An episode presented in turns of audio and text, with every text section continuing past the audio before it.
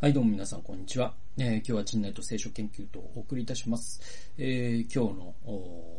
タイトルは、自己愛に滅ぼされたサウルというタイトルでございます。えー第一サムエル記の28章の16節でございます。えサムエルは言った。なぜ私に尋ねるのか主はあなたから去り、あなたの敵になられたのにということで。えっ、とね、これね、ちょっと不思議な話なんですね。あのサウルね、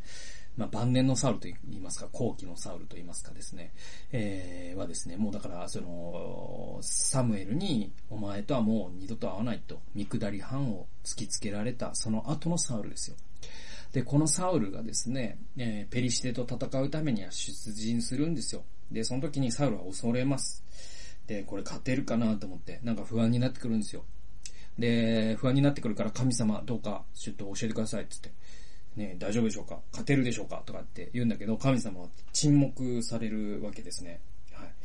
で、えっと、主は夢によっても、ウリムによっても、預言者によってもお答えにならなかったというふうに6節にあります。で、7節サウルはどういう行動に出るかというと、サウルは家来たちに言った、霊媒をする女を探してこい。私が彼女のところに行って、彼女に尋ねてみよう。家来たちはサウルに言った。エル、エンドルに霊媒をする女がいます。ということで。で、えっ、と、あ、そうですね、な8節えーサウルは変装して身なりを変え、二人の部下を連れて行ったということで。で、彼らは夜女のところにやってきた。サウルは言った。私のために霊媒によって占い、私のために人が言う、私が言う人を呼び出してもらいたいということで、この夜っていうのがまたね、こそこそ言ったわけですよ。そのニコデモがですね、えイエス様の元に夜来たじゃないですか。それと同じですよ。サウルは、え霊媒師、ね、えー内密に霊媒師のところに行きます。でもこれってね、皆さんもご存知の通り、立法で禁止されている行為ですね。口寄せをするものに頼ってはならないと。これ偶像礼拝の一種ですね。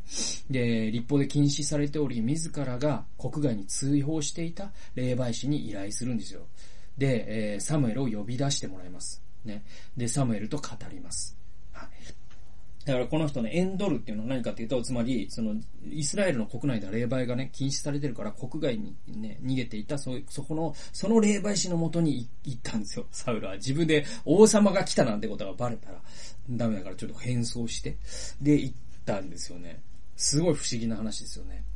で、えっと、16節の、だからさっき僕が言った、えーセリフってこれ、生きたサムエルではなくて、死後のサムエルが、霊媒師に憑依して語った言葉なんです。で、ここどう解釈するか、本当に、なんていうか、こう、多分聖書学者とかでも見解が分かれるんじゃないかなと思うし、僕も分からないとしか言いようがないんだけど、これ本当にサムエルが霊媒師によって呼び出されて、本当にサムエルが言ったのか、いや、霊媒なんていうものはないんだという立場に立てば、これは霊媒師がなんか勘で言ったことがたまたまね、神の御心だったっていうことなのか、ちょっと本当に分からないんだけど、その部分は一応置きましょうや。ね、そこをね、延々と話してもしょうがないんでね。えー、だけど、えーっと、ね、二つ、はっきり言えるのは、まずは、そのサウルは追い詰められて霊媒師。まあ、あの、イタコに頼ったわけですね。青森のイタコみたいなもんですよ。おばあちゃんを呼び出してくださいってやつです。で、で、それまで死を悲しませることを散々してきましたから、サムエルはね、あ、サウルはね。だからまあ、今更という感じなんだけれども、サウルは死を信頼することができない人物なんだということがわかります。ね。で、二つ目っていうのが、まあ、サウルが、あササムエル、その呼び出されたサムエルがサウルに言ったことからもわかるんだけれども、そのサウルの弱さっていうのは、通常の人には実は見えていなかったかもしれないんですね。で、サウルに、この時のサウルにこんなことを言えるのはサムエルしかいないんですよ。でもサムエルはもうサウルとは会わないと決めている。で、この霊媒師を通して語られたこのね、言葉だけがサウルにへの直接の神様からのメッセージで、それは手厳しい言葉だったんです。主はあなたから去り、あなたの敵となられたんだというふうに、まあ、はっきりと告げられるんですね。で、これは多分他の人に、通常の人にはもしかしたらサウルの弱さって見えてなかったかもしれないんですね。でも聖書を読んでいくとですね、えーせえー彼の弱さっていうのが臆病というものにあることがわかります。で、彼はですね、自分の評判が落ちることを恐れて、サムエルを待たずに生贄を捧げたっていう一つ目の事件がありましたね。で、えー自分よりダビデに人気が集集中することを恐れて、一生の間ダビエ、ダビデに対する殺意に取り憑かれましたね。で、今今回も恐れのゆえに禁止された霊媒、イタコに手を出したわけです。で、そのようなサウルに憑依したサムエルは敗北と死の宣告をします。